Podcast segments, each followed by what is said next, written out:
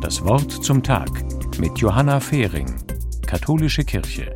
Eine Geschichte über eine Frau, die mich sehr beeindruckt hat.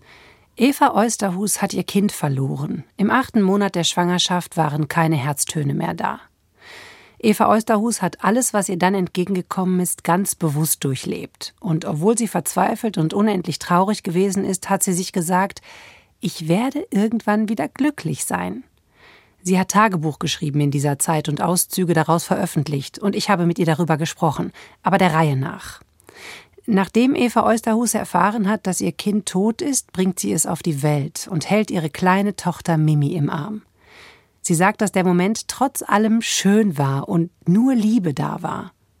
In diesem Augenblick hat sie sich vorgenommen, diese Liebe irgendwie zu behalten, sich dieses Gefühl immer wieder bewusst zu machen, um nicht vollständig an Mimis Tod zu verzweifeln.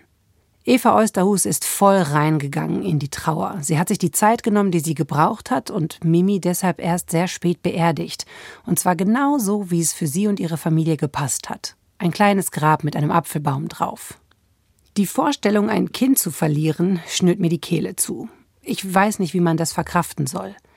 Aber nachdem ich Eva Eusterhus kennengelernt habe, weiß ich, dass es gehen kann. Das kann man natürlich nicht auf alle übertragen, die sich von einem Kind verabschieden mussten. Da schwebt die Trauer wie eine dunkle, schwere Wolke immer über dem Leben. Partnerschaften zerbrechen, das soziale Umfeld bricht weg, weil es die Trauer nicht versteht oder nicht aushält. Für mich ist Eva Eusterhus ein Beispiel dafür, dass das Leben auch mit schrecklichen Tiefen erlebt werden kann. Sie hat sich bewusst dafür entschieden, dass Mimis Tod ihr nicht das Lebensglück nehmen wird.